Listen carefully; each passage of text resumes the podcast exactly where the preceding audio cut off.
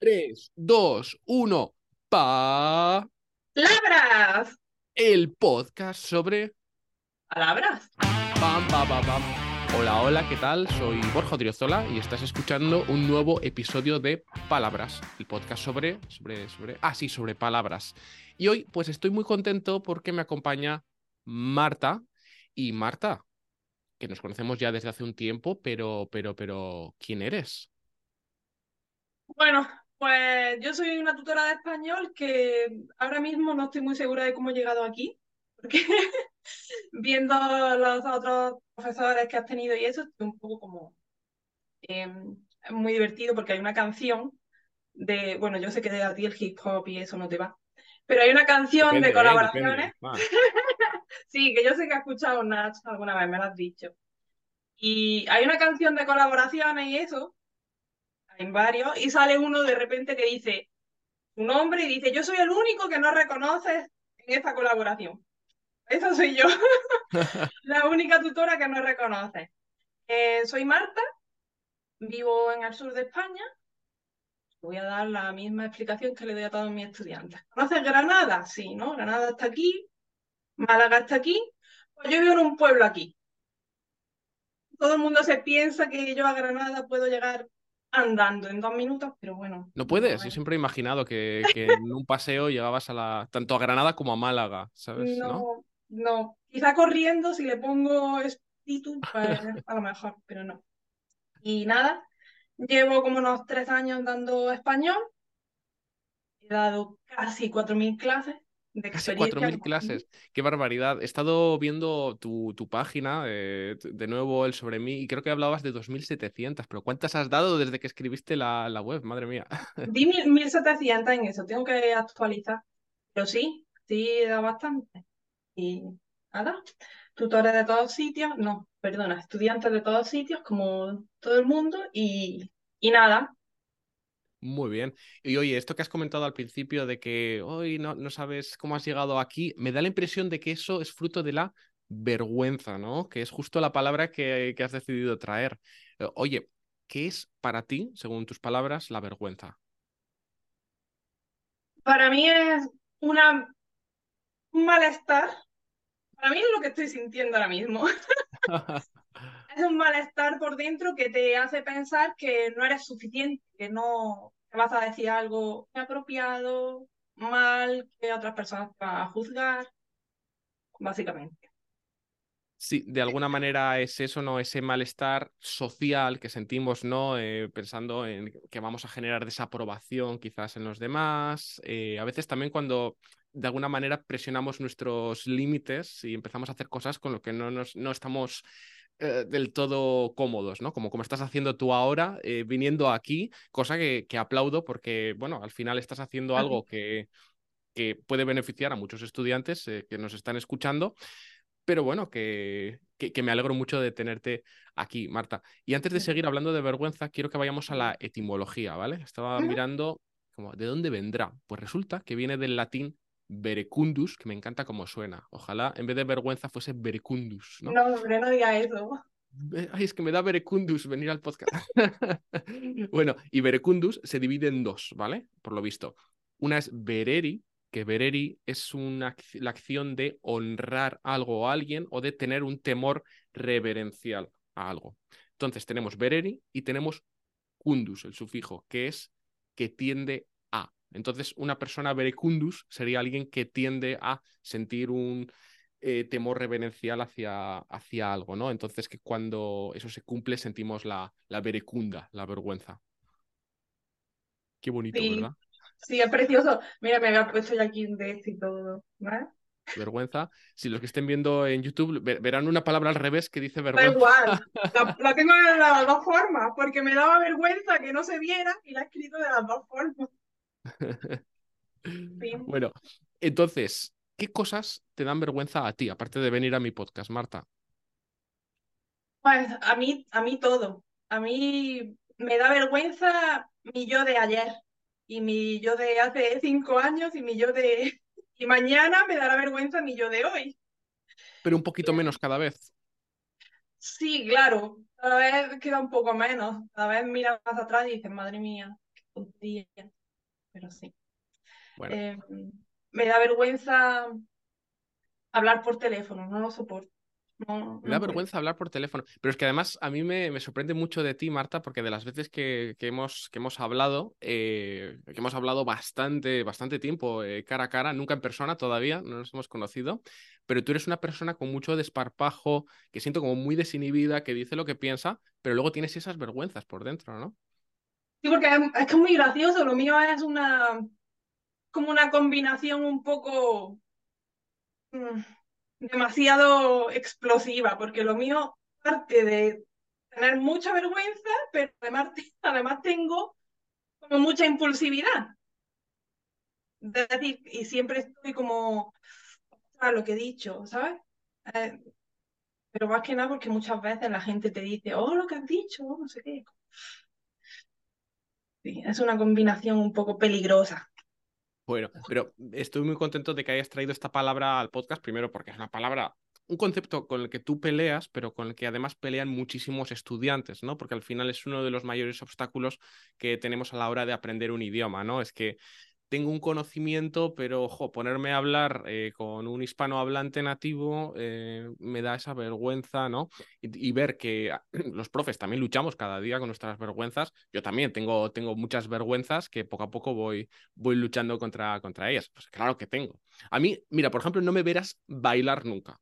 No, Bueno. es que, vamos, mm, que te lo confirme mi novia, pero me da una vergüenza horrible, porque es algo que por un lado se me da mal, soy, no sé si sabes, pero los vascos tenemos el fémur eh, unido directamente a las costillas, no tenemos caderas, entonces eh, corremos el riesgo de rompernos, ¿no? Si, si bailamos. Entonces, bueno, me da una vergüenza extrema porque no sé, como no sé, pienso que voy a hacer el ridículo, entonces como estoy nervioso, si me muevo un poquito me siento fatal, me pongo rojo, así que no me vas a ver bailar, pero bueno, por suerte mi trabajo no, no me obliga a ello todavía. De momento, ¿eh? De momento. De momento, habrá que ver si me hago TikTok o qué, pero, pero bueno, que todos tenemos nuestras vergüenzas. Y en el caso de tus clases, Marta, ¿cómo ayudas a tus estudiantes a salir de ese caparazón, ¿no? ¿Cómo les ayudas a exponerse? Bueno, pues supongo que tampoco es demasiado original, mucha práctica, mmm, mucha empatía también, porque saber lo que sienten, que bueno, yo hablo inglés también, tampoco que hable 20.000 idiomas, pero sé lo que es hablar en un idioma que no es el tuyo, sé lo que es estar inseguro. Entonces, pues mucha empatía y mucho enseñarles que, bueno, que no se acaba el mundo, ¿vale? A veces das clase y te dice alguien, pero esto está mal, y dice, hombre, mal, pues sí, está mal, pero es un, un error, es un problema por el que alguien te pegaría un tiro. Pues no, no. Eso es mejor corregirlos, ¿no? Sí, pero... Exacto. A ver, no pasa nada porque diga eso, eso es mejor corregirlo, sí. Y, y ya está, con mucha empatía, mucha práctica, ellos ya se sienten un poco más cómodos cuando pasa el tiempo, ven que pueden hablar de todo y al hablar de todo eso facilita mucho que cuando hablan con sus amigos españoles o vienen aquí a España o, o con las familias de las parejas, que es muy normal, pues estén más tranquilos, ya han hablado de eso con anterioridad y, y nada. Sí, Adelante. que, que es la clave al final, la exposición, tal vez la exposición gradual. Hay mucha gente a la que le da cosa lanzarse directamente, como en un entorno hispanohablante 100%. Bueno, si te cuesta, intenta tener eh, conversaciones poco a poco, sumergirte cada vez más y, pero la, la, única manera de generar esa confianza es haciéndolo. No puedes esperar a tener la confianza para hacerlo, porque si no, en la vida, en la vida lo harías.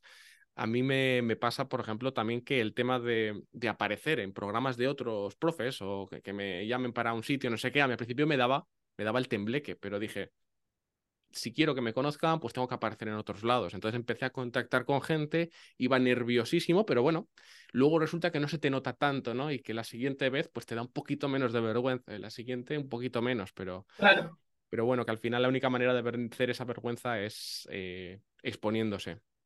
Y Oye, si hablamos de vergüenza, creo que también es importante, primero, hablar de expresiones relacionadas con vergüenza, ¿no? Por sí. ejemplo, aparte de me da vergüenza, ¿tú conoces una muy buena. ¿Conoces algo relacionado? Bueno, yo lo, después de usar me da vergüenza, lo que había pensado era en pasar vergüenza, que porque esto de pasar tampoco lo entienden mucho, es que como que tú atraviesas eso, como que pasas por la Sí. vergüenza. Es un proceso, ¿no? Pero, pero bueno, sin usar la palabra vergüenza, también tenemos otras, ¿no? Como que me da cosa, me da cosita. Ah, sí, esa es muy buena. ¿Hay esa alguna así por el sur que conozcas eh, Ah, equivalente? Yo es que no quiero entrar ahí, porque ¿Por qué no? no, no, yo no quiero entrar ahí, pero creo que sí dice mucho, es que a veces no sé si es del sur, si es de mi pueblo, si es de España en general, pero sí hay mucha gente que dice como me da palo también un poco. Ah, mira, me da palo. Mira, eso también lo decimos en el norte, por ejemplo, pero, pero bueno, poniendo todas las etiquetas de que igual no se dice aquí, no se dice allá. Aquí en el podcast me pasa mucho, ¿no? Que esta palabra, pues en México significa, y luego hay gente que dice, pues en Colombia también. Bueno, pues estupendo, ¿no? Pero bueno, al final eh, me da palo de España, casi seguro, de, en otros países no creo. ¿Alguna más que conozcas? Pues yo sí ahora, que como yo soy tan de usar esta palabra, no sé si cuando estuvimos hablando de lo de salir aquí, esto no sé si te acuerdas, estuve mucho tiempo pensando en qué palabra podía elegir. Y cuando la elegí fue como, como, pero si era tan lógico, porque yo soy mucho de usar esta palabra y cuando estuvimos hablando, em, si tú te vas al mensaje, me encuentras algo como, joder, Borja, un pito, y luego me, luego me sustitula y me pone los pitos y todo eso. Nada, Era como, nada, aquí no se censura nada. ¿Qué palabra era?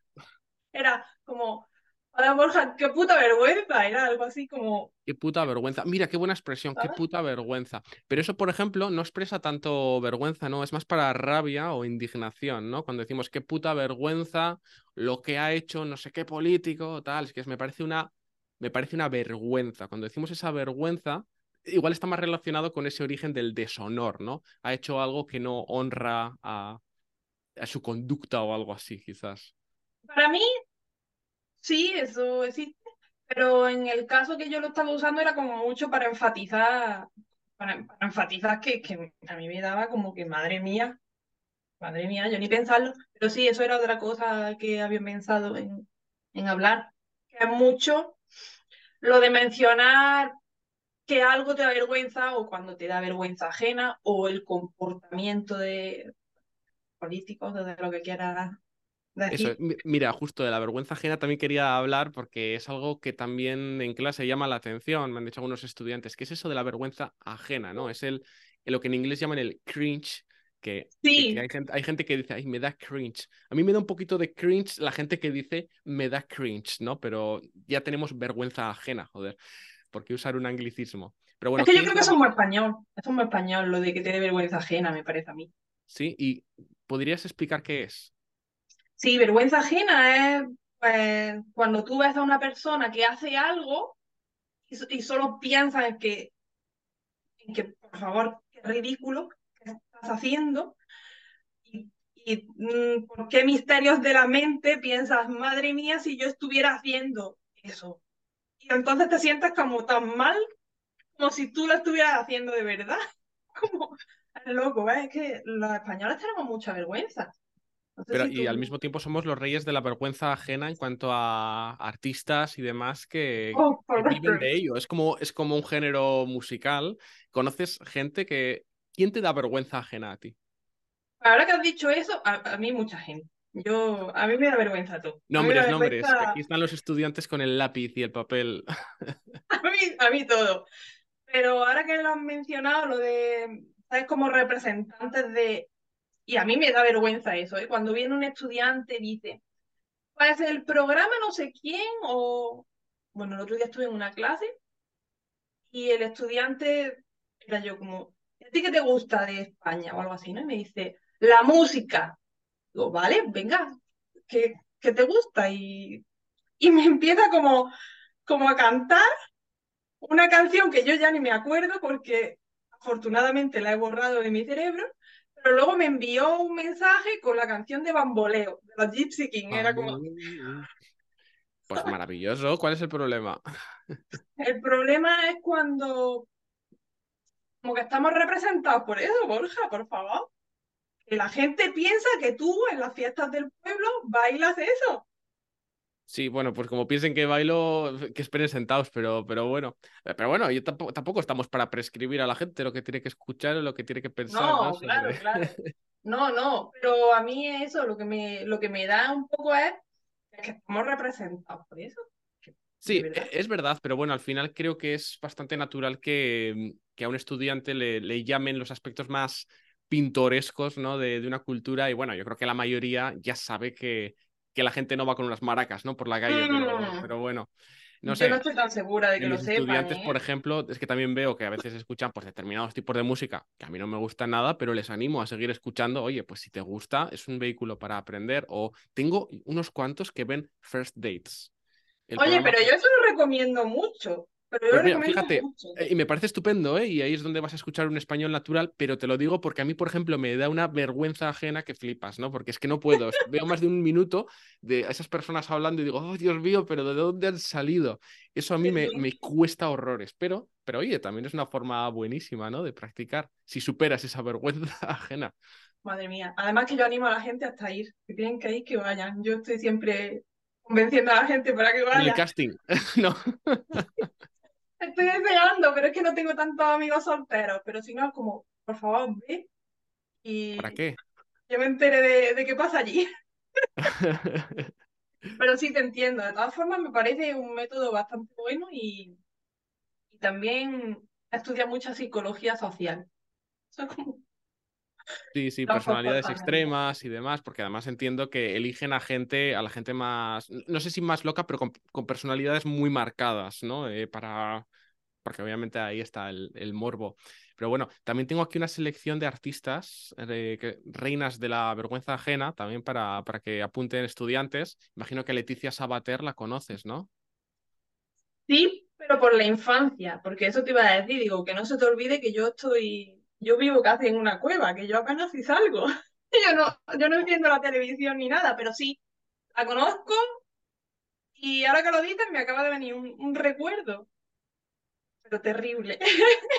Cuenta, cuenta. Es que luego, es que eso da vergüenza, luego cuando sé que pero cuando era pequeña tenía canciones, esto es que era muy joven, tú no te acuerdas de eso. ¿Tú te acuerdas? Yo soy jovencísimo, cuando... si hay algo que tengo es que soy jovencísimo, es verdad, pero cuenta.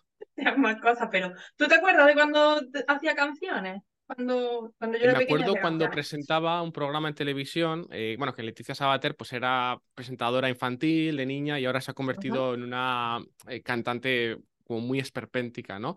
A mí no me caía nada bien de niño porque era, presentaba antes de los dibujos, me irritaba mucho, era, ay, que se vaya esa tía y yo quiero ver los dibujos. Y ahora me encanta, me parece que es una persona la persona con menos eh, sentido del ridículo y de la vergüenza del mundo. Me parece muy admirable. Tengo una foto con ella, de hecho, hace unos años, ¿Oh? que, que, vino a actuar a Bilbao y Leti, venga, estábamos todos haciendo cola para tener una foto con ella y sus abdominales operados. Que, bueno, da igual. Cuenta, por favor, tu historia. Mi, mi historia está relacionada indirectamente con ella y es que hacía canciones y yo me acuerdo, no sé exactamente cuál era, pero había una canción que me gustaba mucho. Y esto va un poco relacionado con lo de bailar y lo de tu, lo de tu, lo de que no quieres bailar tú tampoco. Y es uno de mis traumas infantiles. Eh, me acuerdo que estábamos en una clase porque, bueno, esto no lo sabe mucha gente, pero cuando yo era pequeña hacía gimnasia rítmica. Secreto. No, no, sí, no hice muchos años, pero hice algunos. Y entonces pidieron voluntarios para, para bailar una canción de. No era esta, era de otra. Pero bueno, eran de. serían. Serían a tomar café, seguramente. Y, pidieron voluntarios para bailar la canción, y yo, venga, pues yo, yo voy. No sé cuántos años tendría yo, pero podría tener seis, siete. Y, y nada, salía allí a bailar y pusieron otra canción que no era la que yo me sabía y, y lo pasé terriblemente mal y creo que aquella fue la última vez que intenté bailar en público, por lo menos delante de 20 o 30 personas. Así Sí. que. Tienes la oportunidad hoy, para la gente que esté viendo esto en YouTube, de resarcirte y bailar y, y romper con ese, con ese trauma. Las dos, si lo hacemos las dos. Vale, venga, pensémoslo, ¿vale? Para el final Vale. del episodio. Bueno, ¿qué personajes más tienes? Eh, lo mismo me tienes que contar quiénes son, pero venga. Bueno, mira, para, para que la gente no diga que solo recomiendo cosas de España, también tenemos eh, reinas de, de, la vergüenza ajena en, en, América. No sé si conoces a la Tigresa del Oriente.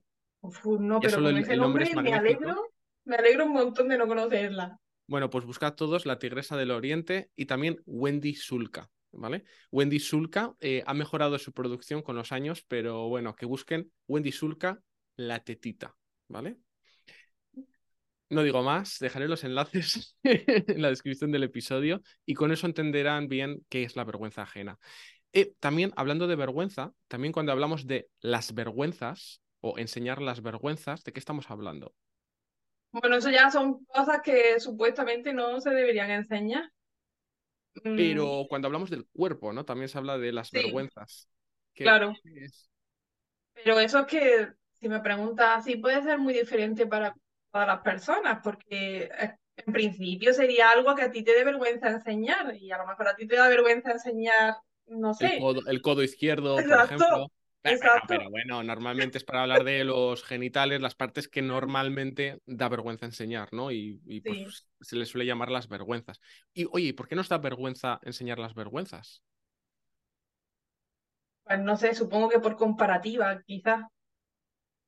A lo mejor te comparas con otras personas o te sientes como demasiado expuesto sí, estoy de acuerdo y bueno, quería traer este tema porque aparte de que se dice, ¿no? Las vergüenzas para, para estas partes del cuerpo es que al final es la representación, ¿no? De el cuerpo, la comparación con los demás, em, que socialmente no está bien visto, pues ir enseñando las partes, pues, pues bueno, pues fruto de esas vergüenzas. Y no sé si hay alguna cosa que nos hemos dejado fuera sobre la vergüenza que quieras, que quieras traer. No, la verdad es que, que no, que es que cuando hemos empezado a hablar del tema era como mucha gente confunde la vergüenza con el miedo, pero no es exactamente lo mismo. Para mí, em, está muy relacionada, pero no es lo mismo. Es más un, aspecto muy concreto del miedo, ¿no? Sí. Entonces, cuando viene gente, vienen estudiantes o algo así, que normalmente ellos piensan que te están buscando por miedo, porque tienen miedo a hablar, pero no es miedo, es vergüenza. Ese sentido de, decir, voy a intentar hablar y, no me sale nada, no sería el miedo, pero en el momento en que dicen, y van a pensar que no soy suficiente o que soy estúpido, pues ahí ya, ahí ya estamos tocando vergüenza. Claro, porque eso me hace pensar lo que dices también, si la vergüenza no tiene por qué ser mala en sí, porque al final la vergüenza es un límite que nos ponemos para actuar de acuerdo a lo que marca la sociedad. Entonces también nosotros tenemos que ajustar, calibrar bien qué es lo que, es lo que nos parece aceptable y lo que no, ¿no? Porque muchas veces nuestra vergüenza, el límite de nuestra vergüenza, eh, supera mucho lo que podríamos hacer, ¿no? Entonces hay que intentar ajustarlo para, para que nos permita, ¿no? Eh, poder comunicarnos y, y actuar de una forma que nos, con la que ser felices, de alguna manera. Sí, lo que pasa que ajustar eso, pues, no sé cuándo se termina de ajustar, cuando son, tienes 70 años y ya vas a subirte en el autobús y te da igual y te cuelas delante de todo el mundo. Ahí es cuando ya no tienes... E, eso es verdad, ¿eh? que la gente mayor pierde, pierde la vergüenza porque ya le importa mucho menos eh, lo que piensen de ellos. Y eso es algo que admiro, que bueno, no siempre, ¿no? A veces depende. Como, por favor, señora. Sí, eh, como calma, ¿no? Pero, pero bueno, al final creo que es importante, ¿no? perder ciertas inhibiciones que lo que hacen es, es limitarnos. Que ojo, que lo contrario de tener mucha vergüenza es ser un sinvergüenza, y eso tampoco, ¿no? Claro, eso ya es el otro extremo, ya es demasiado. Porque eso ya roza más a hacer, hacer daño a otras personas ya, directamente. ¿Qué preferirías tú? ¿Ser una auténtica sinvergüenza o tener vergüenza absolutamente todo? Yo soy una sinvergüenza. Por supuesto. es que, ¿qué pregunta. es que tú no lo preferirías. Yo prefiero seguir siendo sinvergüenza, es verdad. Claro, hombre. bueno, y ya para rematar este tema de las vergüenzas, vamos con algo que sé que te da un poquito de vergüenza, que es la oh pregunta a bocajarro, ¿vale? La pregunta que ha dejado la anterior invitada. La pregunta para la que no estás preparada. Así que voy a hacer una pausa dramática para que te Bueno, parece que estaba preparada para estas, pero tampoco. Lo que pasa es que esta ya es como fuera del tema, venga. pues la pregunta es, ¿Cuál es el sueño más raro que has tenido? El sueño más raro que he tenido.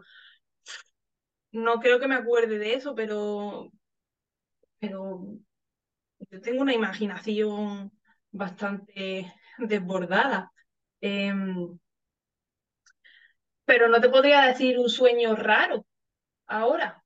El otro día sí tuve uno como demasiado vívido. Yo creo que hay películas con un montón de presupuesto. Es que no, no terminaría, te lo digo. Dicen que los sueños duran unos segundos, pero es que eso. Hay películas con más presupuesto, menos historia, estoy segurísima. O como mi novia, que no tiene, no tiene sueños, tiene documentales. O sea, cuando me cuenta lo que ha soñado es que, y esto, y entonces respondió, y tú dijiste, y no sé qué, pero ¿cómo te puedes. Una pincelada, una pincelada de ese sueño. Pues el sueño era como. No sé por qué, estaba en un bar, porque yo no soy muy de bares, la verdad. y, y me dejaba el teléfono en la mesa y alguien me lo quitaba Luego nos dábamos cuenta que nos habían puesto otro teléfono, por supuesto mucho más caro que el mío, debajo de la mesa, con el micrófono abierto para escuchar no sé, no sé qué, porque yo la gente allí que había ni la conocía. ¿Os hicieron eso? Eh, ¡Qué vergüenza! Sí, ¿verdad? bueno, si solo lo escuchaba el dueño, pues tampoco, pero sí, sí, qué vergüenza. Y nada, y luego venían a recuperarlo como con un perro gigante. Y era como, a mí no me enseña el perro, llévate el teléfono que yo solo quiero el mío, que tengo ahí todo mi trabajo, por favor. Así que bueno, eso supongo que en categoría de personas que no tengan mucha imaginación cuenta como sueño raro, aunque no sean más. Hombre, sí, sí, sí, me ha encantado. Y fíjate, Marta, que venías con vergüenza y has terminado contando secretos, tus sueños, lo has soltado todo. Oye, y antes de despedirnos, ¿dónde pueden encontrarte? Bueno, pues yo tengo otro podcast también como tú, Em, porque yo hasta que no te conocí, pues no sabía ni que. Yo no sabía ni que era eso. y ahora tienes más de 40 episodios. Y ahora tengo más de 40. Hoy ha salido uno. Por cierto, el de hoy es hablando, no cuando vean esto, pero el, episodio era hablando de gustar. Eso siempre, siempre necesita un repaso, al gustar. Y el anterior, pues fue también el de dar, pero no sabía dar vergüenza, salen otras cosas. Así que bueno, complementamos con lo de hoy. Pues voy a dejar el enlace de tu podcast, las notas del episodio y también tu web, martacobo.es, ¿verdad? Sí, es muy importante lo del punto es, ahora que lo mencionas, porque hay otra Marta Cobo por ahí que, es, supongo que salva más, más vidas que yo. y a veces recibo correos en plan, ¿eres la Marta Cobo que ha escrito el informe de cardiopatías, no, y yo es como, no, no soy yo. Sí, pero ya no hago esas cosas, ahora enseño español, ¿no? Y... ahora me, sí, ahora me he quitado la bata. Pues dejaré los enlaces en las notas del episodio. Y Marta, muchísimas gracias. Eh, y, ahora, y ahora que ya has roto con la vergüenza, pues eres bienvenida cuando quieras. Gracias, igualmente. muchas gracias a ti por tenerme aquí. Y nada, venga, no vamos a hacer como. Venga, ahora tú, ahora yo, ahora tú. Un placer. Adiós. ¡Pum!